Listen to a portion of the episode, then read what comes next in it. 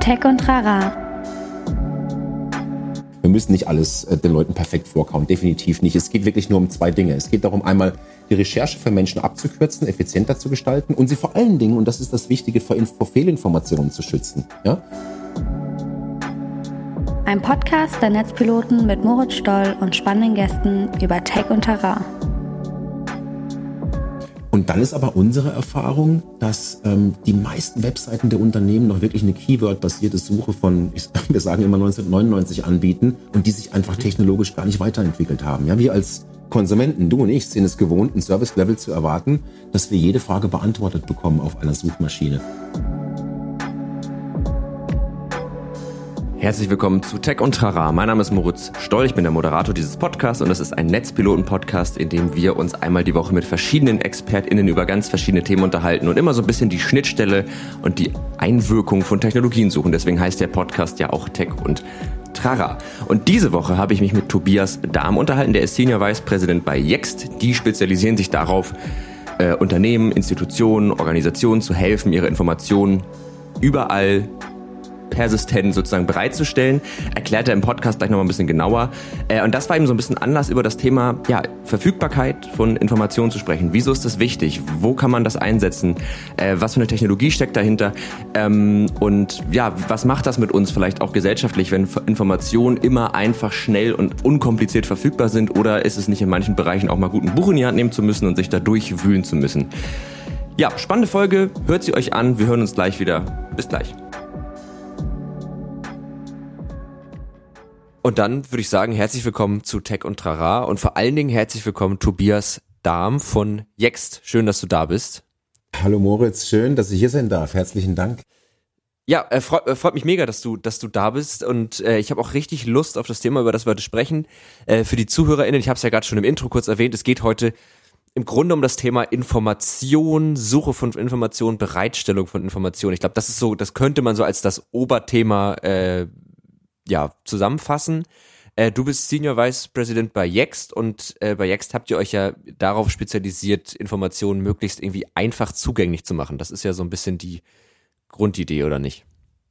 Ähm, ja, ganz genau. Also ja, das Oberthema, was du gerade definiert hast, das stimmt natürlich. Ähm, genau, es kommt, ähm, und die Betonung liegt wirklich auf alle Informationen. Ähm, also Daten des eigenen Unternehmens, hm, wie zum Beispiel Standorte, Produkte, Dienstleistungen, Jobangebote, aber auch Jobgesuche. Also alles das, was mich als Marke oder die Marke generell interessiert, in der Innen- und in der Außenwirkung, ähm, auf, auf die Informationen kommt es an. Und, und die auf die Plattformen Dritter einheitlich ähm, ähm, zu publishen und up-to-date zu halten, das erhöht die Sichtbarkeit und sorgt für ein optimales Kundenerlebnis, also, also auch mehr Conversions, aber eben auch im eigenen Ökosystem, also Webseiten, Händler-Webseiten, Lieferantennetzwerke weil es ist wichtig heute, denn jeder hat ein, ein digitales Gesicht im Raum, ähm, im digitalen Raum und spricht, ähm, dass wir auf allen Kanälen sichtbar sind und weil die Kunden sich dort eben aufhalten. Ja, und das, wenn ja. ich das mache, dann dann muss ich auch da gut vorbereitet sein drauf ähm, und das Anliegen meiner Kunden dort eben bearbeiten und beantworten. Und das beginnt immer mit einer Frage, mit einer Recherche. Also wir alle machen das, ja.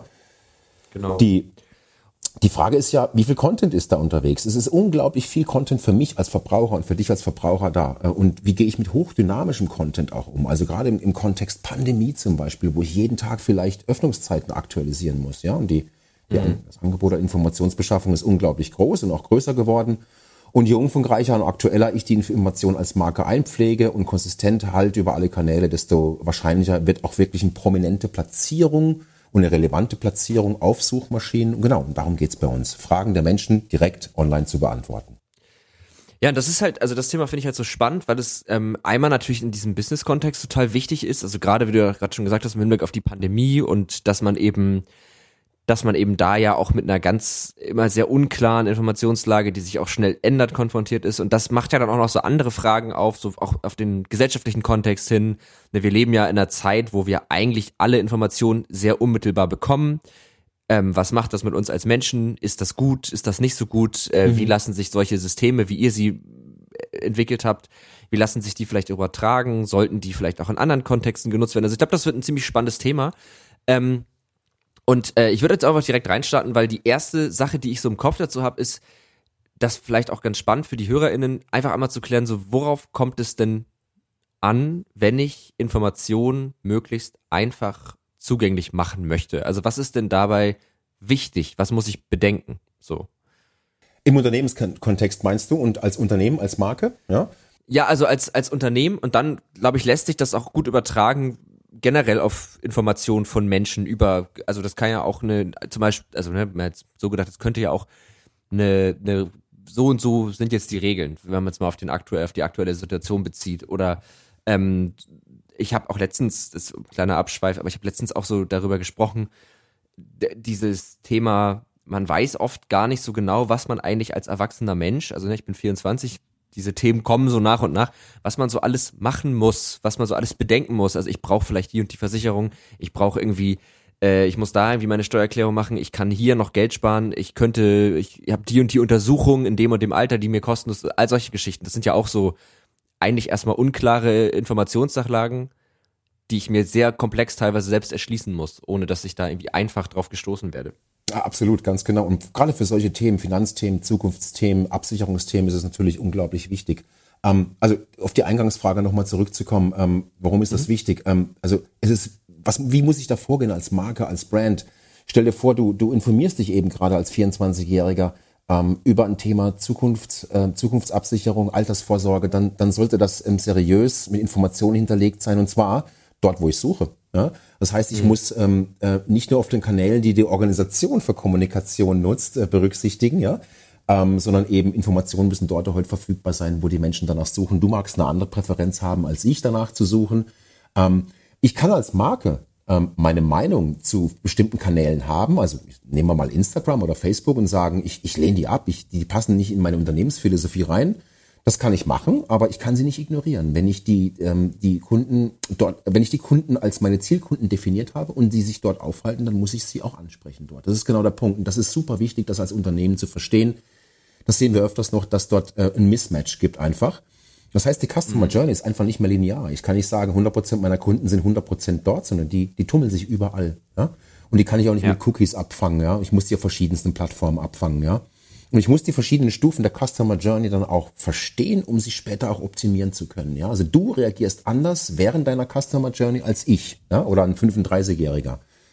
Und ja. hinzu kommt, ähm, auch das Frageverhalten ist unterschiedlich. Vor allen Dingen ist es also nicht nur zwischen uns beiden unterschiedlich, sondern auch unterschiedlich zu dem, was wir vor zehn Jahren gewöhnt waren. Wir, wir stellen komplexe Fragen, also nicht nur in Sprachassistenten, sondern auch in die Suchleiste geben wir die oben ein mit mehr als vier, fünf Wörtern vielleicht sogar. Ja?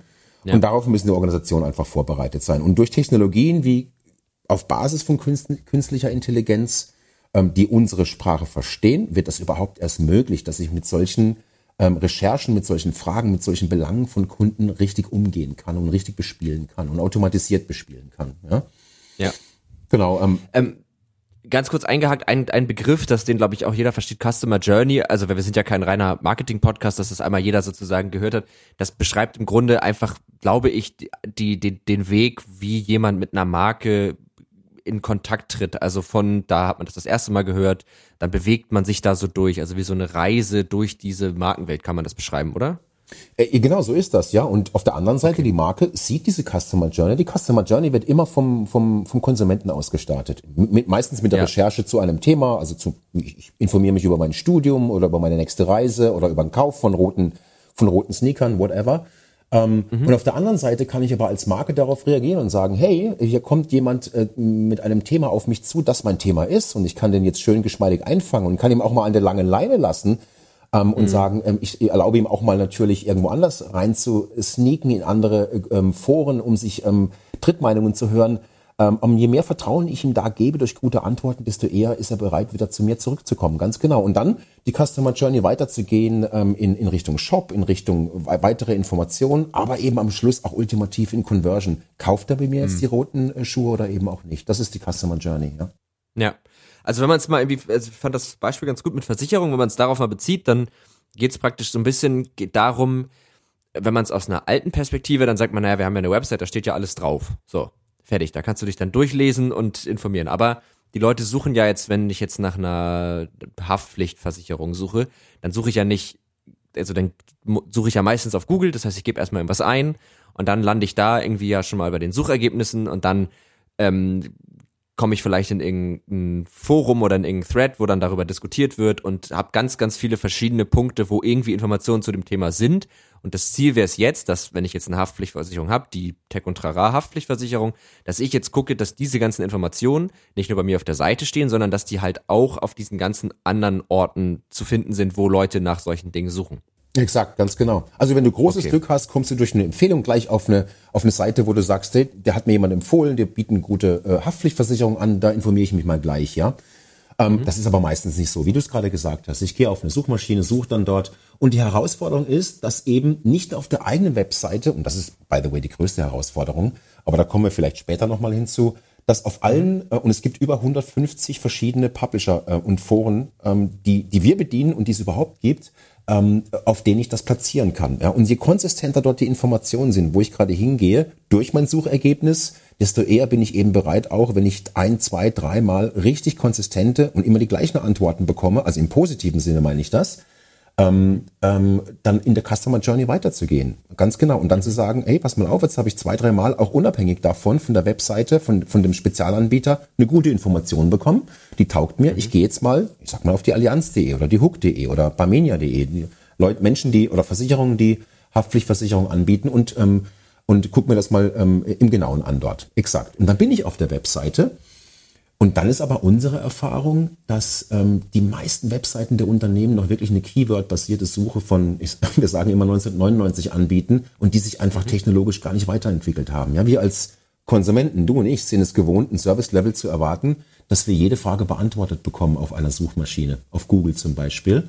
Auch, durch, mhm. äh, auch, auch durchweg ähm, komplexe Fragen und ähm, müssen dann auf der Spezialwebseite feststellen, dass das eben nicht der Fall ist und ich finde mich hier nicht zurecht und bounce dann zurück auf eine Suchmaschine und da ist dann halt die Gefahr, dass ich den Kunden, den potenziellen wieder verliere. Zum Beispiel an Leute, die das können, ja, die das bereits schon machen mit Technologien. Mhm. Und das könnten Konkurrenten sein, das sind ähm, Einflussnehmer, das sind andere ähm, ähm, Konsumenten, die gute oder schlechte Bewertungen über diesen Brand hinterlassen haben und somit verliere ich den wieder stückweise in meiner Customer Journey. Und das ist dann eben nicht gut.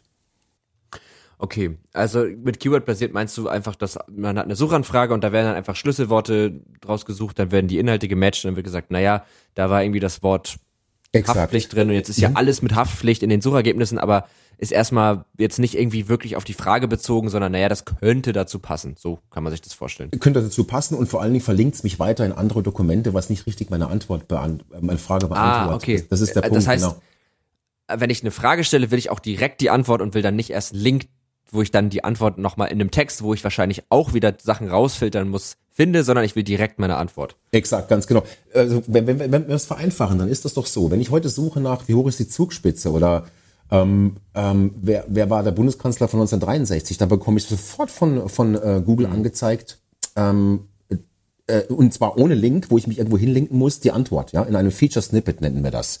Und das wäre die Idee auch auf, ähm, auf ähm, diese Erfahrung, diese Google-like Experience auf jeder Webseite dieser, dieser Unternehmen, dieser Welt ähm, okay. ähm, zu platzieren. Exakt, das ist genau der Punkt. Ähm, und viele Unternehmen haben da auch schon vorgedacht und, und gemacht. Wenn ich zum Beispiel auf die Allianz.de Seite gehe, da gibt's eine prominente Suchleiste. Ja, und da ja. kann ich sofort meine Frage stellen. Und wenn ich aber, ähm, die, die sind den zweiten Schritt vielleicht noch nicht gegangen, ähm, wenn ich dort suche nach Lebensversicherung München oder Finanzberatung München, ja, also ein bisschen lokationsbezogen gehe, was ich auf Google total gut beantwortet bekomme, ähm, mhm. ähm, bekomme ich auf der Allianz-Webseite keine Antworten, zwar null Ergebnisse und das zu deren Kernprodukten und die Frage ist wirklich nicht kompliziert und das kann es halt nicht sein. Das ist genau der Punkt, wo ich denke, hey, hier hat man schon den ersten Schritt gegangen, eine prominente Suchleiste und ich muss mich nicht um, um, um zehn Untermenüs kümmern ähm, und dorthin klicken, ähm, sondern ich möchte gleich mit meiner Frage aufwarten, bekomme aber keine Antwort und ähm, da ja. ist die Allianz aufgefordert, zum Beispiel noch den zweiten Schritt zu gehen. Ich finde das spannend, weil also unternehmerisch macht es ja total Sinn. Also, ähm, das hast du ja gerade richtig auch nochmal ausführlich dargelegt. Das macht ja total Sinn, weil du ja den Leuten einfach total vereinfachst, die Informationen zu bekommen, die sie brauchen. Auf der anderen Seite ist es natürlich extrem, und das meine ich jetzt wirklich auf einer, auf einer, als wenn man es aus einer privaten Sicht, ist es ja eine extrem, ist es ja sehr faul. Also ich, ich als Privatperson muss, um an Informationen zu kommen, ähm, muss ich ja nicht mehr viel tun. Ich muss ja im Grunde mhm. einfach nur irgendwo fragen und dann kriege ich meine Antwort. Das, wenn man jetzt mal in so andere Kontexte geht, wie zum Beispiel Lernen, also das hatte ich auch schon, dass ich dann irgendwie für die Uni oder so irgendwas äh, gesucht habe und dann bin ich noch nicht mal auf die Seite gegangen, weil mir das sozusagen in der Google Suchvorschau im Grunde schon erklärt wurde. Das ist unglaublich. Ich habe aber das Gefühl und ich glaube auch, dass sich das wissenschaftlich belegen lassen würde, dass das den Lerneffekt doch stark verringert. Aber da bin ich mir gerade nicht sicher. Wie siehst du das? Den Lern, äh, also jetzt speziell im, im gesellschaftlichen Kontext, das kann natürlich sein, das macht was mit uns. Du hast schon recht, die Bequemlichkeit steigt und das habe ich auch vorhin mit gemeint. Ähm, solche Suchmaschinen wie Google haben uns trainiert über Jahrzehnte oder über Jahre hinweg, ähm, dass wir alles ja nicht vorgekaut bekommen, aber alles vorgelegt bekommen. Ja, mhm. ähm, und das ist eigentlich eigentlich nicht gut, gerade im, im gesellschaftlichen Kontext. Ähm, mhm. äh, und das wollte ich damit vorhin auch nicht sagen. Du hast schon recht, das ist, äh, das, das kann was mit uns machen, was unter Umständen nicht positiv ist. Und vor allen Dingen lässt es uns auch immer, weil wir tendieren ja dazu, wie du gerade sagtest, so ein bisschen bequemlich und faul zu sein und dann uns auch in unserer eigenen Blase zu bewegen. Ich gehe immer die gleichen Foren, ich folge immer den gleichen Leuten, ich diskutiere auch immer mit den gleichen Leuten, bekomme als auch somit auch immer den gleichen Content angezeigt oder, oder ähnlichen mhm. Content angezeigt und gehe nicht raus aus meiner Komfortzone. Das kann schon passieren, das ist nicht gut. Ähm, aber ich glaube hier, muss man schon unterscheiden zwischen gesellschaftlichen Kontext, das ist ein, ein guter Unterschied ähm, zum, mhm. ähm, zum Business-Kontext. Es gibt harte Fakten. Wenn ich äh, gucke nach Marathon-Laufschuhe von Essex, dann gibt es da Hard Facts, die mir ähm, Informationen liefern über ähm, Beschaffenheit des Materials, äh, wie lange halten die, wann sind die verfügbar, in welcher Farbe sind die verfügbar, in welcher Größe. Und auf Basis dessen kann ich dann noch entscheiden als User. Und übrigens, diese Fakten kommen vom Unternehmen und müssen vom Unternehmen kommen. Ähm, mhm. Und dann kann ich mir darüber hinaus noch ähm, äh, mich entscheiden zu sagen, jetzt unterhalte ich mich nochmal mit zwei anderen Profiläufern und gucke, wie so die Erfahrung von denen war. Das ist dann was anderes. Wenn ich in den gesellschaftlichen Kontext reingehe, dann wird's eh nicht schwarz und weiß. Ähm, und hier äh, wird auch der Abstand zur künstlichen Intelligenz immer größer, meiner Meinung nach. Ja, also wenn ich mich über gesellschaftliche Themen wie die äh, Gerechtigkeit über die, also die Fragen der Verteilungsgerechtigkeit unterhalte, solche Fragen behandeln wir nicht. Und das kann auch keine künstliche Intelligenz behandeln. Ja, das sind Diskussionen. Wenn ich ähm, aber im gesellschaftlichen Kontext zum Beispiel frage, hey, worum geht's denn eigentlich in deinem Podcast, also Tech und Trara? Mhm. Ähm, und es wird mir eine Antwort eingeblendet, die weder von dir noch von deiner Redaktion autorisiert und freigegeben worden ist. Wie fühlt sich denn das für dich an? Ist das, äh, mhm. ist das schön für dich? Nee, das stimmt. Ja. Ja, und also das, das macht total Sinn, was du gerade gesagt hast, weil man kann das auch echt so ein bisschen fallspezifisch betrachten, weil es gibt ja, es gibt ja Bereiche, in denen, sag ich mal, ich habe letztens einen Podcast gehört äh, beim Hotel Matze, da war der Philosoph Markus Gabriel und der meinte, um so gesellschaftliche Probleme zu lösen, brauchen wir nicht weniger Komplexität, sondern mehr Komplexität. Also, ne, wie du gerade gesagt hast, ähm, oder zum Beispiel bei, bei Verteilungsgerechtigkeit, oder wenn man jetzt gerade ein aktuelles Beispiel, den Nahostkonflikt. Ähm, nee, ist das der, nee, jetzt habe ich, glaube ich, gerade Scheiße erzählt, den Palästina-Jerusalem, nennt man den den Nahostkonflikt? Jetzt habe ich mich gerade als Vollidiot geoutet. ich sage nichts. Ich glaube schon, ja. Äh, ja, ich, ich glaube auch. Also genau, also den Konflikt zwischen zwischen Israel und äh, Palästina. So, das ist ein super komplexes Thema und da ist es natürlich so, wenn man sich jetzt damit befassen möchte und Informationen haben möchte, dann ist wahrscheinlich der beste Weg, sich ein Buch zu dem Thema zur Hand zu nehmen und sich da wirklich reinzuwälzen. Das kann man aber ja gar nicht für jedes Thema machen. Also wenn das der Anspruch ist, jede Information, mit der wir konfrontiert werden müssen, wie du sagst, also ich brauche vielleicht irgendwie neue Laufschuhe oder ich muss mich ja irgendwie versichern oder ich muss auch eine Steuererklärung machen, wenn das immer Komplexität bedeuten würde, würde uns das ja auch den zeitlichen Rahmen alleine schon nehmen, uns mit den Themen, wo es wirklich dringend notwendig ist, wie politische Themen, gesellschaftliche Themen. Oder auch, wenn wir Dinge lernen, wenn wir irgendwie uns mit Mathematik beschäftigen oder was auch immer, äh, dann würde uns das ja auch total die Zeit nehmen, uns damit irgendwie ausführlich zu beschäftigen. Und so hat es ja, also haben ja solche Fortschritte, solche technologischen Fortschritte den Vorteil, dass sie uns sozusagen den unnötigen Part abnehmen, dass wir dann dieses, dieses eben nicht faule, dieses intensive, dieses ruhige dann auf die wesentlichen Dinge beschränken können. Also so kann man das ja auch sehen. Und das ja dann eigentlich noch, also das macht es ja noch positiver so gesehen. Ja, wobei für jeden das unterschiedlich ist. Was ist der, was ist der unangenehme Part? Ja, die einen wollen wirklich bei A einsteigen, die anderen oder bei 1 einsteigen, die anderen erst bei 5, 6, 7 einsteigen. Ähm, und, ja. und, und gründlicher und nicht so gründlich recherchieren in dem Falle, ja. Das ist sehr, sehr, sehr individuell und deswegen, ähm, deswegen, deswegen glaube ich, dass es, äh, das ist nicht, das ist nur graduell beantwortbar, diese Frage. Ähm, ich mhm. glaube, du hast schon recht. Ich kann mir natürlich, wenn ich sage, hey, wie ist denn der, der Nahostkonflikt entstanden? Ja, wann, wo, woher kommt der denn eigentlich? Warum gibt es da so viel Aggression? Kann ich mir einen Grundstock an Wissen aneignen, dass er unter Umständen durch durch, äh, durch Technologie äh, unterstützt werden kann. Das stimmt schon. Aber irgendwann muss ich für mich entscheiden, so jetzt ist Schluss. Ähm, hier, hier hilft mir auch keine künstliche Intelligenz mehr oder, ähm, oder natürliche Sprachunterstützung oder andere Technologie. Jetzt muss ich für mich ein Buch in die Hand nehmen und, und recherchieren Genau. und meine Meinung bilden. Ja. ja? Ja. Genau. Genau. also das meinte ich sozusagen. Das ist, es gibt einfach Themen oder auch, auch tie also Tiefe oder Bereiche in Themen, wo das dann einfach sozusagen, wo man sich das nicht mehr vorlegen lassen kann, sondern wo es einfach auch erfordert, dass man wirklich selber nachdenkt und wo ja auch die Suche nach Informationen teilweise dann Verknüpfungen im Gehirn äh, erzeugt, die dann auch ein tieferes Verständnis einhergehen. Aber das ist halt einfach nicht für jeden, das sehe ich genauso. Das ist ja auch nicht für jeden Bereich nötig. Und dem einen oder anderen reicht es vielleicht auch einfach grob informiert zu sein und zu sagen, naja, das sind so die Hard Facts, das hast du ja vorhin auch so gesagt, so, so ist das. Also wenn man, keine Ahnung, wann hat das begonnen? Wo findet das auf der Welt statt? Ich will mal eine Karte sehen, so, dann hast du ja auch, ne, wenn du jetzt, kannst du ja auch bei Google eingeben, kriegst du eine Karte vorge äh, und dann siehst du einfach den Ort und dann reicht das ja vielleicht auch schon, aber dann gibt's ja eben auch Bereiche, in denen es dann halt sozusagen so ein bisschen mehr in die Tiefe gehen soll oder muss. Muss ja auch nicht bei jedem so sein, das stimmt, das kann man natürlich nicht für alle immer abschließend beantworten. Ich fand das nur nochmal eine, eine, eine ganz schöne Brille, das sozusagen aus der Perspektive von ähm, dieses, ne, das ist ja auch gar nicht unbedingt meine Haltung, aber man kann ja immer dieses, ja, aber ist es denn gut, wenn immer alles vorgekaut wird? So, ähm, das kann man ja immer anbringen und man kann sagen, na ja, aber indem man Dinge vorkaut, bei denen es einfach auch nicht immer wichtig ist, dass sie tiefgehend verstanden werden, schafft man wieder Raum, um sich tiefergehend mit Sachen zu beschäftigen. Absolut richtig, ja. Und, und meine Antwort wäre absolut nein. Wir müssen, wir müssen nicht alles äh, den Leuten perfekt vorkauen. Definitiv nicht. Es geht wirklich nur um zwei Dinge. Es geht darum, einmal die Recherche für Menschen abzukürzen, effizienter zu gestalten und sie vor allen Dingen, und das ist das Wichtige, vor, vor Fehlinformationen zu schützen. Ja? Mhm. Und die gibt es sowohl in gesellschaftlichen Themen als auch in, in, den, in den harten Business Facts, so nennen wir das jetzt mal. Und gleichzeitig auf der anderen Seite ähm, wollen wir Organisationen eben enablen, die Hoheit über ihre Informationen zurückzugewinnen, ja, damit sie, wie ich es vorhin schon gesagt habe, auf ihrer, in ihrem eigenen Ökosystem, Webseite, äh, den Konsumenten mit einer Google-like Experience bedienen können, ja. Ähm, mhm. Wichtig ist für uns, Menschen sollten eigentlich nicht manipuliert werden, ja, und es gibt wirklich viele Fake News und, ähm, und äh, polemische Meldungen im, ähm, die abseits von der Diskussion einfach stattfinden im Internet. Ähm, mhm. Und aber es gibt auch viele Fragen, wie du gerade gesagt hast, die sich im Leben bei uns nur in geraden Abstufungen ähm, ähm, beantworten lassen, also in mehr oder weniger, ja. Ähm, und solche Fragen geht es uns bei Jext nicht. Ähm, ähm, da soll der Konsument wirklich tiefer einsteigen und die Antwort für sich selbst abwägen. Und ähm, hier kann künstliche Intelligenz, glaube ich, kaum korrekt sein. Das ist, glaube ich, der Punkt. Ja, kaum korrekt ja. sein, weil so eine große Datenbank kann ich nicht, kann ich nicht liefern. Ja. Ähm, siehst du denn so Potenzial für das, was ihr bei Jext macht, also für solche Bereiche? Also glaubst du, dass es auch Bereiche gibt, in denen man diese Technologien einsetzen kann, in denen es vielleicht aktuell noch nicht eingesetzt wird? So besser gefragt, glaube ich.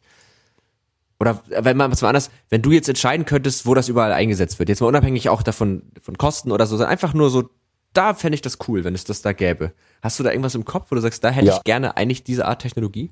Definitiv. Und zwar ähm, viel mehr im öffentlichen, im öffentlichen Bereich, ehrlich gesagt. Wir haben ähm, den, den einen oder anderen Kunden im öffentlichen Bereich, also sowohl in Deutschland als auch international. Ich, ich gebe dir gleich, gleich, gleich auch nochmal ein Beispiel dazu, aber ich glaube, da ist es unglaublich wichtig im öffentlichen Bereich, da haben wir großen Nachholbedarf. Ähm, also als die Pandemie angefangen hat, hat die WHO, war die WHO, die Weltgesundheitsorganisation, ähm, mit Millionen von Fragen täglich ähm, ähm, bombardiert worden und die haben sich damals entschieden, sowas einzusetzen ähm, in Zusammenarbeit mit uns, um dem auch Herr zu werden, um zumindest mal 50 Prozent, dann 60 und 70 Prozent der Fragen im Grundstock abbilden zu können. Das waren immer die gleichen mhm. Fragen. Ja?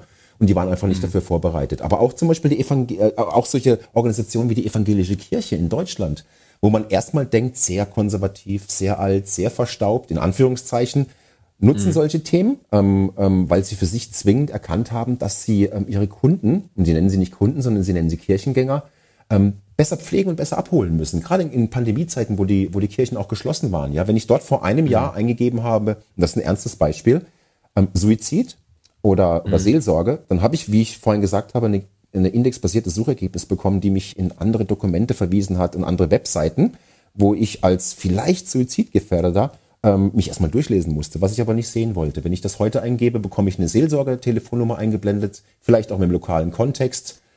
Ähm, was, wovon die, äh, der öffentliche Dienst oder eben auch die Kirche hier sehr stark ähm, weiterhin profitiert, ist auch die haben eine ganz andere Kom äh, Intelligenz ähm, über ihre Kunden weiterhin gewonnen. Zum Beispiel waren die sich gar nicht im, im, im, im Klaren darüber, dass ihre Kunden sich unterhalten haben darüber, hey, was kostet eigentlich eine Taufe? Wenn ich das in Google eingebe, steht da relativ schnell, eine Taufe kostet nichts. Das war, ist aber vielen Kirchengängern übrigens nicht, gewusst, nicht bewusst gewesen. Und so kann ich als Unternehmen, aber eben auch als mhm. Mein Serviceangebot natürlich ein bisschen erweitern, indem ich ähm, proaktiv auf die Kunden zugehe und sage, hey Leute, wenn euch das interessiert, Taufe kostet erstens nichts, zweitens, das ist das Leistungsspektrum.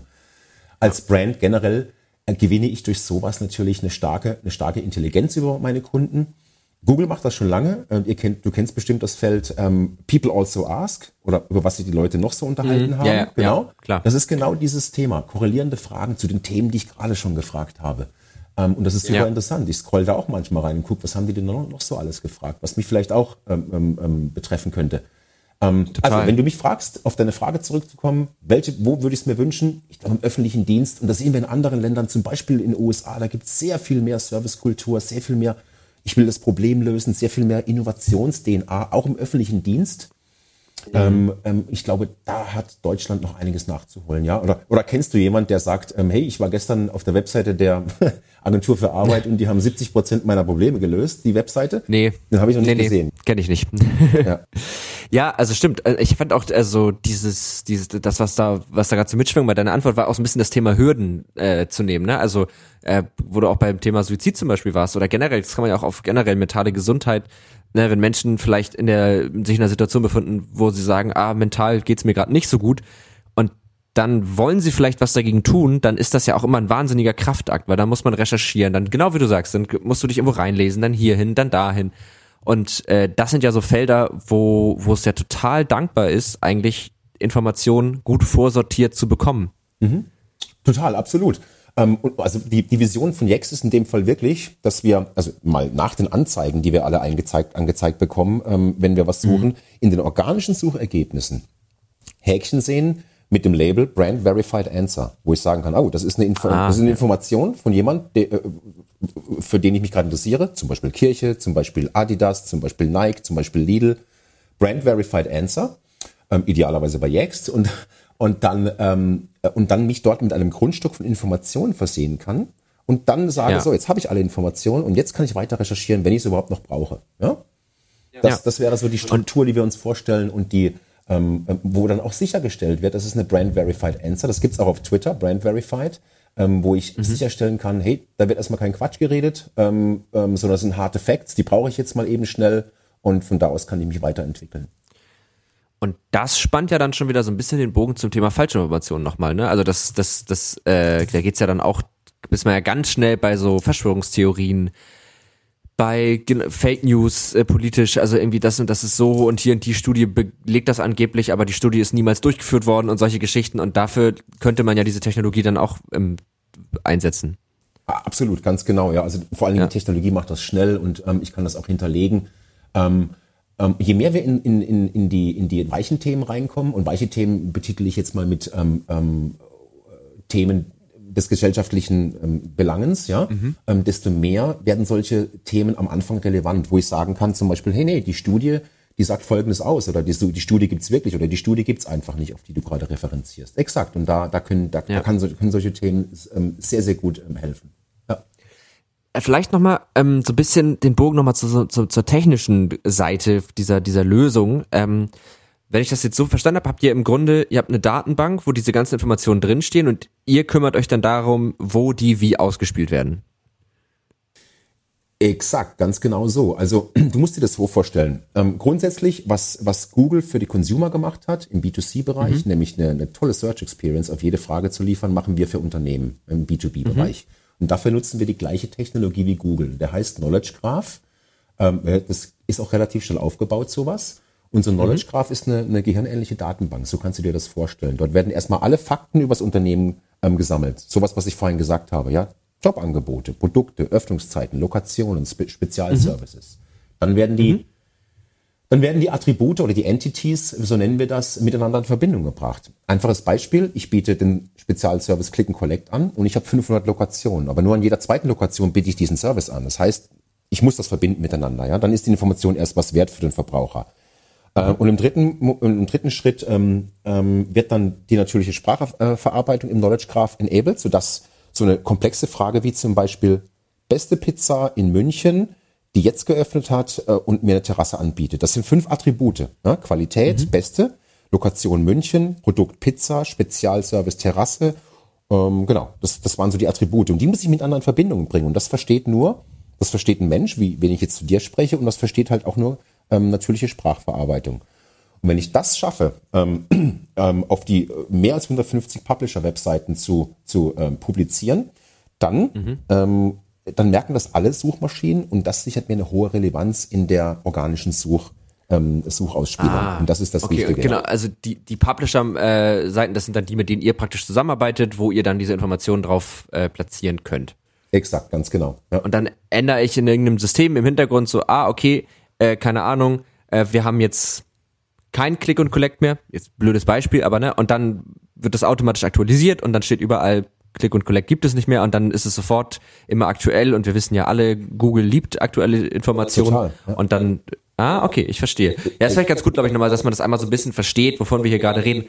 Dann wäre meine nächste Frage, ähm, wieso du glaubst, dass das etwas ist, was von, ja, ich glaube, ich muss die Frage ein bisschen zweiteilen warum du glaubst, dass das etwas ist, was irgendwie von privaten Unternehmen innoviert worden ist oder irgendwie entstanden ist, weil man ja, also das macht ja, diese ganze Sache macht ja in behördlichen Kontexten, wo ich mich durch Antragsformulare, durch Regelungen, durch ich weiß nicht was durchwühlen muss. Also ne, sich neue Schuhe kaufen macht ja Spaß. Das ist ja was, das machen wir ja eigentlich ganz mhm. gerne, so weil dann können wir damit joggen gehen. Aber warum das, warum sowas im, im öffentlichen Raum nicht entsteht? Oh, das ist ähm, keine kleine Frage, aber das ist keine, das ist absolut, das ist keine kleine Frage, aber aber ehrlich gesagt, ähm, es sind die ganz profanen Dinge, worum sowas im öffentlichen Raum erstmal oder schwieriger entsteht. Sagen wir es mal so: Unternehmen mhm. unterliegen weniger Vorschriften. Ja, Mitarbeiter in privaten Unternehmen denken unternehmerisch, sie sind unternehmerisch incentiviert. Ähm, sicherlich aber auch daran, dass die Finanzierung hier eine ganz andere ist, es ist mehr Geld vorhanden, äh, flexibleres Geld vorhanden, das Personal und die Technik kann anders und bedarfsgerechter eingesetzt werden. Im öffentlichen Bereich sind Gelder einfach meist mehr sehr genau bestimmten Posten zugeordnet, aber eben auch Ressourcen. Das sorgt nicht gerade für Flexibilität und Flexibilität ist wirklich einer der Grundpfeiler von, von Innovation. Ja? Mhm. Und, und ich glaube, das ist, das ist das große Problem. Weil die Fähigkeit zur Erneuerung und zur Weiterentwicklung, das ist Grundlage der Innovation, sichert die Existenz vieler Unternehmen, ähm, also vieler Privatunternehmen. Auf der anderen Seite, das gilt nicht gerade für Behörden. Ja, die bestehen dann auch weiter, wenn sie sich ganz langsam bewegen oder wenn sie sich gar nicht bewegen oder wenn sie Fehler machen. Mhm. Ja? Und ähm, das meinte ich vorhin, ähm, in, in den USA ist das zum Beispiel komplett anders. Da arbeiten die ähm, ähm, Behörden ein Stück weit anders. Die, da gibt es mehr Servicekultur, mehr Lösungen und so weiter, mehr Innovations-DNA. Und die Gesellschaft nimmt das auch an, weil das Angebot einfach da ist. Ja? Mhm. Ähm, aber dennoch ist es ja so, dass es ähm, Kostenzwänge gibt im öffentlichen Bereich, es gibt Ressourcenzwänge im öffentlichen Bereich und deswegen arbeiten immer mehr öffentliche Verwaltungen, öffentliche Behörden oder auch Länder mit uns zusammen in diesem Bereich, entwickeln sich dort aber viel behäbiger und langsamer dorthin. Ja? Mhm. Genau. Ähm, dann könnte man das jetzt so ein bisschen sich weiter abstrahieren und sagen, okay, dann gibt es ja irgendwie, es gibt ja auf der einen Seite gibt es die Wirtschaft, die freie Wirtschaft, die solche Dinge aktuell entwickelt und es gibt halt sozusagen ganz grob gesagt den Staat und der macht das ja erstmal zumindest nicht in der Intensität. Welche Rolle würdest du denn, also ist es dann die Verantwortung der Unternehmen, sowas zu machen? Ist es vielleicht die Aufgabe des Staates, dafür zu sorgen, dass Unternehmen solche Innovationen vorantreiben können? Wird das gemacht? Ist das, also ich frage jetzt wirklich aus einer ganz dummen Perspektive, werden solche Dinge vielleicht subventioniert, haben dann Unternehmen, wenn sie Technologien, die eben über einen Business-Kontext hinaus ja irgendwie auch relevant werden, haben dann auf einmal auch eine gesellschaftliche Verantwortung, das irgendwie bereitzustellen oder zu verbreiten. Wie, also wie, wie siehst du da sozusagen dieses Zusammenspiel zwischen, zwischen Staat und Behörden und ich weiß, dass das jetzt ein bisschen über das hinausgeht, was, was, was ihr vielleicht bei Jex macht, weil es ja da wirklich auch einfach um, um, um äh, Unternehmen und Kunden geht. Aber ich finde die, die Überlegung gerade interessant. Also wir können ja einfach mal so ein bisschen laut denken. Mhm. Also ja, definitiv haben die eine Verantwortung, äh, ähm, vor allen Dingen, also nicht nur, wenn es äh, um, um unternehmerische Ziele geht und ich, ich mache was in meiner Kernkompetenz, sondern wenn auch ein Unternehmen in Zusammenhang oder mit der Pandemie zum Beispiel auch, ähm, ähm, ich sag mal, in die Pflicht genommen wird, etwas zu entwickeln ja, mhm. ähm, was der Gesellschaft Impfstoff, meinst du jetzt, ne? Wie bitte? Du meintest jetzt äh, Beispiel Impfstoff wahrscheinlich, ne? Ja, exakt, ganz genau. Oder damals die App, die erste. Ja, da war ja, waren ja. ja auch Privatunternehmen mit dabei. Ähm, definitiv, da gibt's natürlich, ähm, da gibt's natürlich Verpflichtungen und moralischen und moralische äh, oder, oder eine gesellschaftliche Verantwortung, sagen wir es mal so. Ist eine spannende mhm. Frage. Ähm, mhm. und, und, Unternehmen haben ja schon vor längerem angefangen, sich da Regeln aufzuerlegen, Unternehmen, Unternehmenszweck zu definieren, Werte zu definieren, ein Gefühl der Verantwortlichkeit auch zu vermitteln, ja. Code of Conduct, Social Responsibility, Nachhaltigkeitsindex und was es dort alles gibt, ja. Mhm. Ähm, die Frage ist aber wirklich, und ich glaube da eher, eher ans Gute in Richtung acht Prozent, ähm, dass es immer sehr viel mehr Menschen gibt, ähm, die was Gutes wollen und die wirklich daran interessiert sind, was, ähm, ähm, was zu entwickeln, wovon die Gesellschaft auch profitieren könnte. Aber mhm. es gibt natürlich auch, sehen wir gerade einen Abrechnungsskandal im, ähm, von den Corona-Tests, dass es immer Menschen geben wird, die sowas ausnutzen, auch eine, eine schlechte Lage, eine, eine, eine Pandemielage oder Leute, die Technologie benutzen und Software schreiben, um Pipelines zum Beispiel lahmzulegen, um, um ganze Länder zu entwickeln. Ja? Und, und äh, mhm. das im Unternehmen drin, definitiv. Das werde ich als Unternehmen nie, ähm, nie verhindern können, als Staat nie verhindern können. Aber ich glaube ganz klar, es, äh, unter, Unternehmen haben eine hohe, hohe soziale Verantwortung und sollten da auch daran gemessen werden. Ähm, uns eine nachhaltige, eine nachhaltige äh, Technologie zur Verfügung stellen, die uns hilft in schwierigen Zeiten. Also ich, deswegen habe ich jetzt gerade den, den, den Kontext Pandemie gewählt, ähm, mhm. dort auch weiterzukommen. Definitiv. Ja. ja, weil, stimmt, weil auf der einen Seite sind sie ja befreit von, wie das hast du ja auch gesagt, von gewissen Zwängen und von gewissen Regeln ja. und so, dadurch sehr viel flexibler.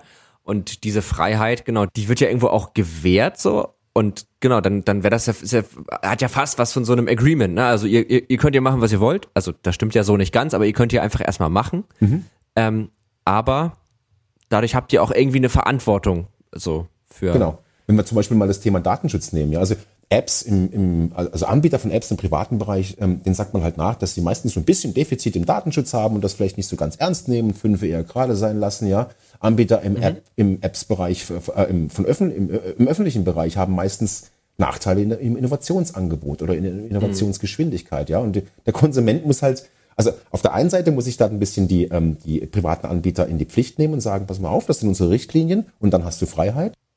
Mhm. Richtung Datenschutz zum Beispiel. Und wir haben gesehen, dass einiges ähm, schiefgelaufen ist in der Vergangenheit. Aber Konsumenten mhm. müssen auch letztendlich für sich abwägen, was ist mir denn da wichtiger? Ist mir der Use Case wichtiger, die Innovation und die Funktionalität? Was entspricht meinem ähm, Risikoprofil? Oder nehme ich es vielleicht auch selber nicht ganz so ernst mit dem Datenschutz und sage, ähm, der Use Case ist für mich höher, ähm, ähm, jetzt zu wissen, wer, wer erkrankt ist an Corona und an mir vorbeiläuft und meine Daten sind vielleicht äh, im Datenschutz nicht hundertprozentig abgesichert. Das kann ja auch sein, dass mhm. es solche Leute gibt, ja.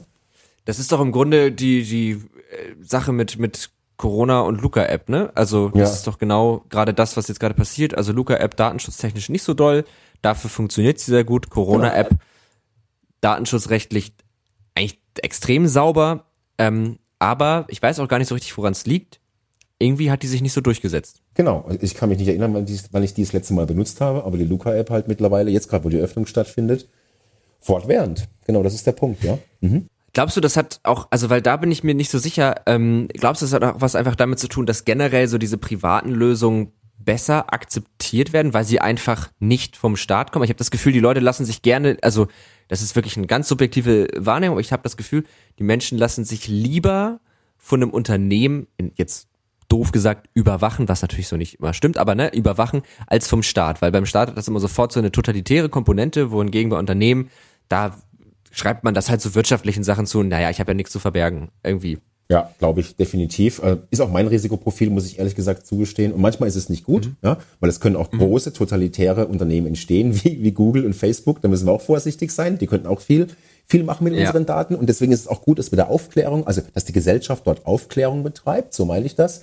Ähm, mhm. Aber grundsätzlich gebe ich dir recht. Ich glaube, ähm, erstmal das Label, hey, das kommt vom Privat und äh, by the way, ich surfe den ganzen Tag, also ich als Verbraucher surfe den ganzen Tag im, Unterne äh, im, im, im, im Web und mache mich schlau über verschiedene Produkte und Daten und hinterlasse da meine Spuren. Ich bin mir, ich bin mir bewusst, dass ich da einen Preis zahle für den Datenschutz. Ja? ja? Der Preis für das Ganze, was ich umsonst konsumiere im Netz, sind meine persönlichen Daten. Da bin ich mir bewusst. Aber ich bin mir da aktiv bewusst darüber. Und deswegen, und das machen viele so, vor allen Dingen eher das jüngere Publikum. Und ich glaube, das ist auch der Stempel, den viele, ähm, den viele private Apps haben, zu sagen, hm, das funktioniert, das ist mein Use Case, das ist schnell, ähm, das, äh, da habe ich kein Problem damit, versus eine staatliche App, totalitär. Ähm, ich gehe lieber in die andere, in der Richtung, private Richtung rein. Ja. Da kann ich dir übrigens äh, eine Folge empfehlen, die wir aufgenommen haben mit Alexandra Schiffmann von Startpage. Ich weiß nicht, ob du die kennst. Aha, ähm, ist eine Suchmaschine, wo halt genau das nicht mehr passiert, also wo du halt einfach surfen kannst und es wird nichts gespeichert, weil das über einen Proxy umgeleitet wird und so weiter. Ja. Kann man, wenn man sich, wenn dann das interessiert, sich in der Folge anhören, äh, die aber trotzdem die Google-Suchergebnisse zeigt. Das ist, äh, ist eine ganz, ganz gute Zwischenlösung, weil ich, es gibt ja dann so Leute, die sagen, ja, ich surfe nur mit DuckDuckGo, aber die finden dann auch nie das, was sie suchen. Also was ja auch nicht ganz stimmt, diese Suchmaschine ist ja auch gut, aber äh, fand ich irgendwie, fand ich irgendwie ganz spannend. Also die Folge kann ich auf jeden Fall empfehlen. Ähm, aber ja, es ist auf jeden Fall eine super spannende Frage, dieses, dieses Wirtschaft, ja, versus das falsche Wort, Wirtschaft und Staat. Wer ist für was verantwortlich? Wer entwickelt was? Wie stellt man das gegenüber? Und das fand ich eben jetzt gerade bei diesem Beispiel so spannend, weil ich hatte das Gefühl, dass, dass das Bereitstellen von Informationen oder das Verfügbarmachen von Informationen bislang eigentlich etwas war, was auf einer politischen Ebene oder auf einer gesellschaftlichen Ebene nicht so einen hohen Stellenwert hat. Das hat sich einfach so im letzten Jahr, glaube ich, so krass gewandelt, weil auf einmal wir alle nach Informationen gedürstet haben und halt Total. halt irgendwie wissen wollten, wie ist gerade die Lage. Und es war je nach Fragestellung super schwer rauszufinden. Also jetzt auch aktuelles Beispiel, ähm, in ein anderes Land fahren. Mhm. Geht wo muss ich jetzt einen PCR-Test machen? Was kostet mich das? Dann kann der so und so lange halten, der kann so und so lange halten. Ah, da muss ich dann nochmal einen zwischen machen. Ah, da kommt man gar nicht rein. Wann muss ich wie wohnen? Ne, das wird voll kompliziert. Und solche Fragen, die hatte man ja vorher nicht so stark. Und das war auch nicht so wichtig. Also, ich habe das Gefühl, dass das jetzt irgendwie eine viel höhere Dringlichkeit bekommen hat. Und dann fand ich eben diesen, diesen Fall so spannend, dass ihr euch ja genau mit sowas beschäftigt. Mhm. Ähm, und das aber eben halt auf einer, auf einer äh, Business-Ebene, ähm, finde ich einfach erstmal super spannend. Ja, absolut, ganz genau, ja. Aber wie gesagt, nicht nur auf der Business-Ebene, ich meine, da, da ist es uns alles, da ist es uns allen relativ klar, das Thema, ja. Und wie du schon sagtest, mhm. das war bis vor einem Jahr gar nicht so dringend notwendig, das auch im öffentlichen Bereich zu machen oder im gesellschaftlichen Bereich zu machen. Aber das ist jetzt umso dringender geworden, dass wir alle sehen, dass wir äh, wirklich Millionen von Fragen haben und die äh, überall unterschiedlich beantwortet werden. Äh, als ich vor drei ja. Wochen gegoogelt habe ähm, oder nachgeschaut habe, ähm, hey, wir sind jetzt gerade die Ausgangssperren abends. Ich habe mhm. ich hab fünf unterschiedliche Antworten bekommen für München. Ja? Und, ja. ähm, und, das, und das, waren, das waren jetzt nicht private Anbieter, die mir die, An, die Antworten gegeben haben, sondern eben öffentliche Antworten. Und das, das zeigt mir einfach, das verwirrt uns. Und ich hätte jetzt riskiert, wenn ich rausgehe, kriege ich 500 oder 250 Euro Strafe. Und ich kann dann nicht verweisen auf, äh, auf irgendeine Webseite äh, von münchen.de und sagen, da steht's aber anders. Das, ja. Was, was ich meine, das ist, das ist äh, unglaublich mhm. wichtig geworden in dem Bereich. Und ich glaube, dass äh, der, der Trend ist auch nicht mehr aufzuhalten. Das ist gut so, finde ich. Ähm, und deswegen sagte ich, es gibt Bewegungen aus dem öffentlichen Bereich hin zu solchen Technologien wie jetzt, die uns auch nutzen wollen dann eben. Ja. Ja, also würde ich begrüßen. Also würde ich tatsächlich wirklich begrüßen. Ähm, ich finde es auch, ich habe gerade, äh, ist mir so eingefallen, ich weiß nicht, wenn du jetzt, man guckt ja ab und zu mal so, wie ist gerade eigentlich die Inzidenz. Ich weiß nicht, machst du das noch so hin und wieder mal? Ja, mittlerweile weniger, weil ich weiß, sie sinkt unaufhaltsam. Ja, okay, das stimmt, aber wenn du geguckt hast, ich habe das, bei mir war das immer auf Google, weil ja. die hatten eine wunderbare Vorschau, Rich Snippet, du hast einen Graphen gesehen, du konntest da durchgehen, du hast alles schön aufgelistet, du wusstest, das sind die aktuellen Zahlen, mhm. ähm, fertig, so. Und ich meine, also wer geht denn auf die Seite des RKIs und sucht sich das dann da raus. Das genau der Punkt. Ich Exakt. weiß gar nicht genau, wie die das gemacht haben. Vielleicht tue ich denen jetzt auch gerade voll Unrecht. Aber, ähm, aber du hast recht, äh, im Mittel, im Mittel ist eher die, die Tendenz, dass wir denken, die Behörden können das eher nicht. Ja, manche Behörden können das gut, wir wollen denen wirklich kein Unrecht tun. Aber wer es gut kann, ist Google, was du gerade sagst, ja. Und ja. das ist genau der Punkt. Was, was Google für Consumer gemacht hat, das wollen wir für Unternehmens- oder in dem Fall ähm, öffentlichen Seiten machen, ja. Wir können das für München.de ja. machen, für RKI machen. Das ist, das wäre, ähm, das wäre genauso ähm, und wenn wir das mal, wenn das mal existiert, dieses Angebot, dann wird es auch adaptiert. Ja, ja und man spart sich ja im Grunde, wenn man das so macht, einfach unglaublich viel Wartung. Ne? Also sicherlich könnte man irgendwie auch sagen, naja, wir aktualisieren einfach alles regelmäßig. Aber ich weiß aus eigener Erfahrung, beim Arbeiten und bei uns geht's um Artikel, ne? Also wir schreiben Texte. So, und dann ändert sich mal irgendwie eine Information oder dann kommt mal ein neues Gerät und dann, das musst du ja alles immer irgendwie monitoren, da musst du dann immer jemanden dran setzen, der das dann umschreibt und so. Mhm. Ähm, das ist bei einem Magazin auch okay, dass das ein Mensch macht, weil das, ne, dafür sind wir ja da. Mhm. Aber ähm, das ist einfach auch wahnsinnig viel Arbeit. Das kostet ja auch einfach extrem viel Geld. Ja, absolut, genau. Und jetzt stell dir noch vor, du musst das auf über 150 Publisher-Netzwerken gleichzeitig machen, und zwar über Nacht, wo Weißt du, es gibt ja, ja auch Netzwerke, wo, wo die manipuliert werden können. Also Google Maps zum Beispiel, da können User selbst, selbst, selbst Änderungen vornehmen. Ja? Ja. Ähm, und da hat sich schon manch einer einen Scherz erlaubt, aber es gibt ja auch böswillige Änderungen, dass die Konkurrent, die Konkurrenz oder irgendjemand das vornimmt. Und das muss ich halt über Nacht durch einen Algorithmus, durch einen automatisierten Algorithmus ähm, auch unterbinden und sagen, äh, schlechte, Sta äh, schlechte Daten entstehen immer wieder. Und zwar jeden, jede Woche. Und diese, äh, wir nennen das Duplikate oder ähm, also, mhm. äh, schlechte Duplikate oder doppelte Duplikate, die müssen einfach wieder bereinigt werden und ständig auf einen neuen Stand gehalten werden. Ja? Und das, das, ja. macht, das, das, das kann manuelle Arbeit nicht ersetzen. Das ist ein Algorithmus und das ist unser täglich Brot. Ja, ja, also super spannend, ähm, aber ich, ich hoffe, also ich, ich bin auf jeden Fall erstmal Fan von, von dieser Technologie. Ich finde das ähm, mega und ich wünsche mir, dass das mehr eingesetzt wird. Und ich würde gerne mal, wenn es für dich okay ist, mal zu unseren Podcast-Kategorien kommen. Mhm. Weil ich habe das Gefühl, wir haben jetzt so einen ganz guten Überblick einmal durch das Thema. Wir sind einmal so durch alles durch, also von wie, was ist das, wie funktioniert das, über wo wird es eingesetzt, wo könnte man es einsetzen und was macht das mit uns als Menschen. Also eigentlich die perfekte Tech- und Trara-Mischung. Mhm. Ähm, ist schon mal sehr gut. Und dann würde ich dich einfach direkt mal in die erste Frage werfen, die wir eigentlich jedem unserer Podcast-Gäste stellen. Und zwar die Frage, was hast du eigentlich zuletzt gegoogelt? Ist ja ganz praktisch, du hast ja gerade schon gesagt, du benutzt das viel. Was war das letzte, was du dir so, und damit meine ich nicht ne, ne, einen harten Fakt, also wann kommt der Bus, das wäre jetzt so ein harter Fakt, sondern was hast du dir zuletzt eher googelt? Also was war das letzte, wo du richtig einmal nachgucken musstest? Ja, das kann ich dir sagen. Und zwar habe ich mich auf einen Kundentermin vorbereitet, ähm, den ich morgen habe, nee, den ich am Freitag habe und deren und den musste, den habe ich vorbereitet und ich, äh, ich wollte die Unternehmung kennenlernen, ich wollte deren kulturellen Werte kennenlernen und mhm. ähm, wie sie mit dem Thema ähm, Suche auf, in ihrem Ökosystem umgehen und wie die darauf vorbereitet sind. Also ich habe mich konkret ähm, auf Google aufgehalten, habe deren Produkte gesucht, habe eine Branded und eine mhm. Unbranded Search gemacht. Ähm, das war das. Also rein im beruflichen Kontext habe ich mich vorbereitet. Ah, okay. Ja, ja, aber das ist ja dann äh, äh, ist ja auch praktisch, weil ihr so ja immer total gut gucken könnt, wie machen die das schon und dann total. könnt ihr die Defizite direkt feststellen und dann habt ihr direkt ein Argument zu sagen, naja, aber mit uns genau. das nicht so. so. Exakt, ja genau. Also wir, wir, wir wollen da so ein bisschen Salz in die Wunde streuen, ähm, aber im positiven Sinne und uns gut vorbereiten ja. auf, so einen, auf so einen Termin. Exakt. Ja. ja, cool. Ja, meine, meine letzte richtig ausführliche Suche ist ein bisschen anderer Natur. Ich habe ähm, ich, ich überlege gerade einen Artikel zu schreiben über eine Spielefirma, ich weiß gar nicht, ob du die kennst, Piranha Bytes heißen die. Nee. Hast du, also hast du früher oder, oder jetzt zockst du manchmal? Nee, nicht mehr. okay, äh, okay, aber vielleicht, äh, es gibt eine, es gibt eine deutsche Rollenspielreihe, die heißt Gothic. Ähm, ja. Die war super erfolgreich. Und das ist, also ich habe die Spiele früher total gerne gespielt und ich hole gerade noch mal so ein paar davon nach und ähm, irgendwie habe ich mich dann so ein bisschen mit dieser Firma, die das gemacht hat, so ein bisschen auseinandergesetzt eben. Und das ist so eine, das ist so ganz weird, aber geil weird. Das ist halt, das sind so Leute, die haben so, glaube ich, 2001 ihr erstes Spiel rausgebracht und das war halt so ein Rollenspiel, weißt du, normalerweise wird da dann immer so hochtrabend geredet und wer daher und bla. Und da wirst du auch mal als Arschloch bezeichnet, da pinkelt auch mal jemand gegen eine Wand. Aha. Und das ist so ganz rauer Ton irgendwie. Und das sind so Spiele, die haben so einen ganz eigenen Charakter. Und ähm, diese Firma, ich habe mich dann so ein bisschen mit denen mal befasst, das ist halt so eine Firma, das sind irgendwie 30 Leute, die sitzen irgendwo im Ruhrpott in einem Mehrfamilienhaus, haben die so zwei Wohnungen gemietet, das ist deren Büro.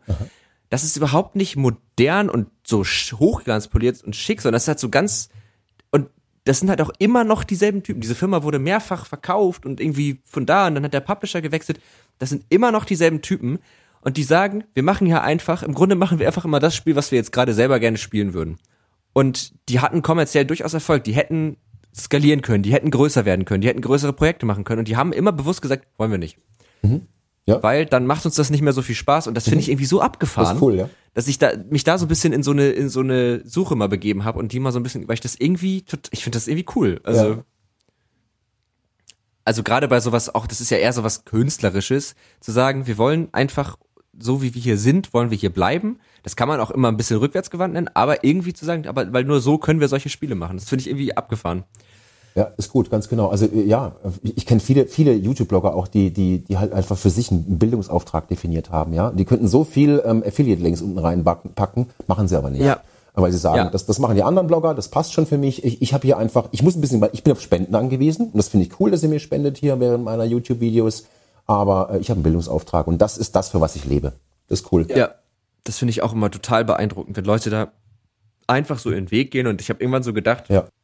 Im Grunde ist das, weil ne, meistens hast du dadurch ja finanzielle Einbuße, muss man ja ganz klar sagen. Man könnte wahrscheinlich mehr Geld verdienen auf anderen Wegen. Ja. aber ich habe immer so für mich so im Kopf mittlerweile so dieses, naja, das ist wie, die bezahlen dann halt für eine Freiheit, die sie damit haben. Das ist wie wenn du das Geld verdienen würdest und es dann wieder ausgeben würdest, damit du dich, damit du das machen kannst, was du willst. Das finde ich irgendwie eine Exakt, gute Denke über solche exakt, Sachen. Genau, du musst ja mal, du musst ja mal fragen, wie viel, wie viel Lebenszeit bin ich bereit einzutauschen gegen Geld oder gegen, gegen Verbiegung, ja? Und die, die Ja. haben das für sich ganz klar, die Piranha Bytes haben das für sich ganz klar ähm, definiert und leben das. Das ist cool. Ja, Ja. ist total cool. Ähm, okay, direkt zweite Kategorie ist ein bisschen, ist noch ein bisschen einfacher. Ähm, Empfehlung der Woche. Jeder Gast gibt hier eine oder auch zwei, je nachdem, Empfehlung ab für irgendwas, was du gelesen hast, was du gesehen hast, gespielt, geguckt, ausprobiert, gedacht, was auch immer, ähm, was du unseren HörerInnen irgendwie mitgeben möchtest. Ähm, den Bitcoin-Standard lesen. Oder jetzt gibt es gerade zwei, zwei Monate umsonst als Audible-Hörbuch ähm, auf, auf Amazon umsonst zu hören. Ähm, das empfehle Ja. ich, das empfehle ich jedem, jedem. Ja? Vor allen Dingen Jungen, Jungen zu hören. Definitiv. Den Bitcoin-Standard. Ist das, was, äh, ist das einfach einmal so eine, was ist Bitcoin und wie funktioniert's und Na, nee, das ist, ähm, also by the way, ähm, äh, das ist ähm, auch meiner Meinung nach heute sollte das definitiv in, in, als Erstsemester für jeden VWL und BWL-Studenten gelten. Das ist Pflichtlektüre. Ja. Ähm, nein, das, das ist ein Exkurs über, ähm, warum haben alle, alle Währungen dieser Welt bisher, und es geht wirklich weit zurück, ja, in die, Ana- äh, Ja. in die Archie, ähm, Währungen nicht funktioniert. Warum, an was ist das gelegen? Und warum, was ist das Problem des heutigen Finanz- und zentralen Finanzsystems? Das, darum geht's. Und was können Lösungen sein? Das ist keine Werbung für den Bitcoin, überhaupt nicht. Das ist ein sehr objektives Buch. Der heißt halt einfach nur äh, Bitcoin Standard, weil er auf, zum Schluss kommt, es gab ja mal den Goldstandard in den 70er Jahren, dass wir momentan keinen Standard mehr haben und dass ähm, das halt Wild West ist und dass äh, das zu Lasten von uns Sparern geht. Definitiv. Und das Okay. ist ein cooles Buch, wirklich, ähm, auch mit sehr viel Allgemeinbildung. Das ist nicht technisch, das ist, ähm, wenn man da so ein bisschen affin dafür ist ähm, und sich ein bisschen ähm, mit der Altersvorsorge auch ein bisschen beschäftigt, das ist ein cooles Buch, cooles Hörbuch, das empfehle ich wirklich jedem. Habe ich neulich durchgearbeitet und ähm, ähm, war begeistert, ja. Ja, cool. Also das werde ich mir auf jeden Fall äh, reinziehen, weil ich finde so, so, so, also gerade das Thema Währung und so diese, das, da hängt ja ganz viel so Wirtschaftstheorie und auch so ein bisschen Gesellschaftstheorie mit dran, finde ich super spannend. Ja, genau. Äh, dann knüpfe ich meine, äh, oder schiebe ich mal kurz was ein. Wir haben nämlich, falls es jetzt jemanden gibt, der sagt, ich würde aber auch eigentlich gerne mal ein bisschen wissen, was bei so Kryptowährungen und bei der Blockchain eigentlich technisch passiert und jetzt nicht technisch im Detail, sondern wie sind eigentlich die Konzepte, die dahinter stehen. Äh, da haben wir einen Artikel, den habe ich jetzt geschrieben, das klingt jetzt wie ein bisschen eklige Eigenwerbung, aber ähm, einfach, wie funktioniert die Blockchain? Da habe ich einfach im Grunde mal versucht, wirklich an einem Beispiel von einer Gruppe von Leuten, die vielleicht irgendwie gemeinsam in Urlaub fahren, so die Idee von diesem dezentralen Transaktionen, diesen Signierungen, diesem Proof of Work Konzept, ne, also bei, beim Bitcoin oder generell bei so äh, Kryptowährungen ist es ja so, dass Transaktionen immer validiert werden müssen und das passiert immer bei Rechenleistung. Ähm, und das einmal alles, es ist auch ein, jetzt kein, kein kurzer Artikel, das ist schon relativ ausführlich, ist leider dem Thema geschuldet, aber ähm, ich glaube, habe ich zumindest das Feedback bekommen, dass dieser Artikel hilft, das einmal so grundlegend zu verstehen, was passiert da eigentlich, wie, auf was für einem System oder was für einem Konzept fußt Ja, eigentlich cool. Kryptowährung. Ja, das ist cool. Und das ist, glaube ich, auch die größte Einstiegshürde für, für Menschen heute oder für die Gesellschaft heute zu sagen, was Bitcoin? Nein, das ist gleich 100% Technik. Es gibt ganz tolle, und du machst das jetzt gerade vor, ganz tolle YouTube-Videos und, und ähm, Erklärungswebseiten, wo ich ganz langsam rangeführt werde an das Thema Genau. und das Thema auch verstehen kann. Das ist cool, ja. Ja, also die, die Basis war so ein bisschen, es gibt einen äh, YouTube-Kanal, den habe ich leider schon empfohlen, sonst wäre das jetzt meine Empfehlung der Woche. Äh, Three Blue, One Brown heißt der und der hat das mal so richtig gut erklärt. So richtig gut und hat wirklich angefangen, naja, stell dir vor, du, du, du bist irgendwie und ihr schuldet euch Geld und ihr schreibt das in eine Liste und na, Genau. könnte man jetzt ja fälschen, was macht man dann? Und hat das so Stück für Stück aufgebaut. Mhm. Und am Ende dachte man sich, ah ja, das macht total Sinn. Und ähm, ich schreibe solche Sachen immer gerne, wenn ich sie selber verstehen will, weil in dem Moment, wo ich das so doll verstehen muss, dass ich es selber Ja. ähm, erklären kann, habe ich es halt verstanden. Genau, ja. Also wenn du interessiert bist, da gibt's eine tolle äh, Demo, die heißt Blockchain-Demo. Da kannst du auch selber meinen und rumklicken, die ist wirklich cool. Ja? Kannst du Ah, vielleicht auf cool. deiner Seite ver äh, verlinken, die finde ich, die finde ich wirklich sehr, sehr anschaulich. Und, und behandelt übrigens das Thema genauso wie du es gerade sagst. Also so ein Kassenbuch führen da so ein paar Freunde, versuchen sich zu betrügen und dann sagt die Blockchain geht ja gar nicht. Ja, also ist ganz cool. Ja. Ah, cool. Ja, das, das werde ich mir angucken. Das finde ich, ah ja, blockchaindemo.io. Ich habe es gerade nebenbei gefunden. Äh, übrigens, die Empfehlung packen wir alle in die Shownotes, ne? Also das könnt ihr alles unten sehen. Oh, schön. Ja. Mhm. Ähm, dann bin ich noch eine Empfehlung schuldig. Ich, ähm, ich knüpfe mal meine Empfehlung, die ist ganz kurz an äh, meinen meine Google-Suchanfrage an, spielt einfach mal den zweiten Gothic-Teil. Gothic 2, das kann jeder Rechner mittlerweile. Ähm, ich, sieht kacke aus, aber ist wirklich wahnsinnig atmosphärisch, macht total viel Spaß, kostet nicht die Welt und ist wirklich einfach ein sehr, sehr gutes Spiel. Mhm. Dann würde ich ähm, schon tatsächlich zur finalen Frage dieses Podcasts kommen. Die kriegt auch jeder Gast gestellt. Das ist aber noch ein bisschen neuer. Und zwar reden wir hier immer über das Thema Technologien, also Tech und Trara. Ähm, Technologien irgendwie in irgendeinem größeren Kontext. Darum geht's uns ja. Und äh, was ich dann ganz spannend finde, ist meine Gäste zu fragen, glaubst du eigentlich, dass es rein hypothetisch für jedes Problem, das man haben könnte, auch eine technische Lösung gibt?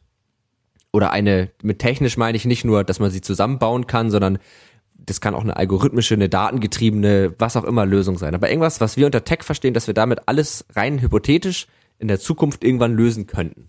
Nein, glaube ich nicht. Nee, weil Technologie selbst, ähm, also es wird mehr werden, da gebe ich dir recht. Oder ich weiß nicht, ob das deine Meinung ist, aber ich glaube, es wird mehr werden.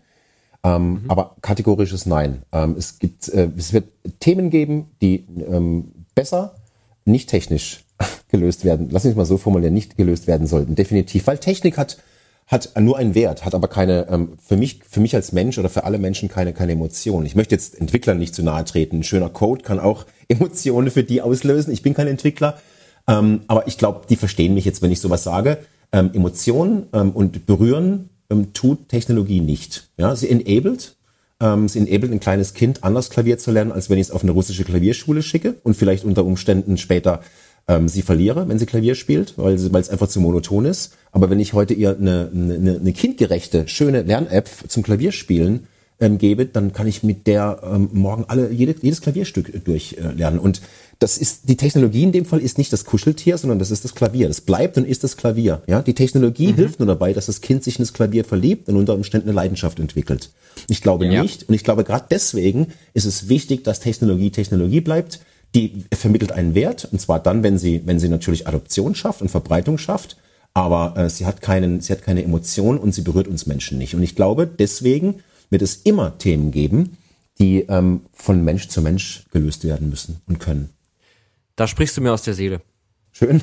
das ist äh, genauso würde ich es auch sagen. Ich sag immer, äh, für mich und bis jetzt hat sich diese Antwort auch weiter geformt äh, durch die durch die Antworten, die ich bis jetzt bekommen habe, sind Technologien einfach Werkzeuge. So, man kann damit was erreichen, aber das ist halt wie ein Hammer. Also ich habe ja auch vielleicht ist der Vergleich sogar gar nicht so gut, weil ich könnte mich auch in das Werkzeug an sich verleben. Das kann sicherlich auch passieren, ähm, aber ja, also ich glaube und diese diese Betrachtungsweise, die habe ich auch. Also es sind einfach Werkzeuge und die die helfen uns sicherlich, aber sie können die Lösung nicht machen. Die Lösung machen wir. Ja. Mhm. Ja. Ja, ey, ich glaube, damit sind wir tatsächlich schon am Ende unseres Podcasts angelangt. Schön. Und mir hat es sehr viel Spaß gemacht, muss ich sagen. Ja, mir auch. Moritz, danke dir vielmals für die Einladung, dass ich hier sein durfte. Also sehr, sehr gerne und äh, wirklich ganz großes, ja, Lob ist vielleicht das falsche Wort, aber ähm, was ich so schön finde, ist, es ist nicht immer so, dass man sich mit Leuten aus einem Business-Kontext so losgelöst von dem Business-Kontext unterhalten kann. Und das finde ich so angenehm, weil das, das macht immer so viel Spaß und das hat richtig gut geklappt. Also es war wirklich schön. Gut, cool, ja. Ich hoffe auch, wir haben ab und zu mal die Kurve zum Business bekommen, aber ähm, auf jeden Fall haben wir. Ist ja, also es ist ja auch super interessant. Genau. Also das, das meine ich gar nicht, sondern aber dass man einfach eine schöne Mischung hat. So das, das, ja, das mag ich immer. Und das ist uns, wie ich finde, sehr gut gelungen. Ja, sehr schön. Und ja, Moritz, perfekt. Danke dir. Viel Erfolg weiterhin, ja. Ja, danke, das wünsche ich dir auch. Und ähm, genau, wir hören uns an die HörerInnen von Tech und Trara, sage ich natürlich, wenn ihr noch Fragen, Anregungen, Kritik habt, immer her damit. Tech und Trara netzpiloten.de oder auf Twitter findet ihr uns auch unter Tech und Trara und ansonsten eigentlich auch immer überall unter Netzpiloten auf jeder gängigen Social Media Plattform. Und ihr dürft natürlich gerne uns folgen auf der jeweiligen Podcast-Plattform und eine Bewertung dalassen. Das wäre ganz toll.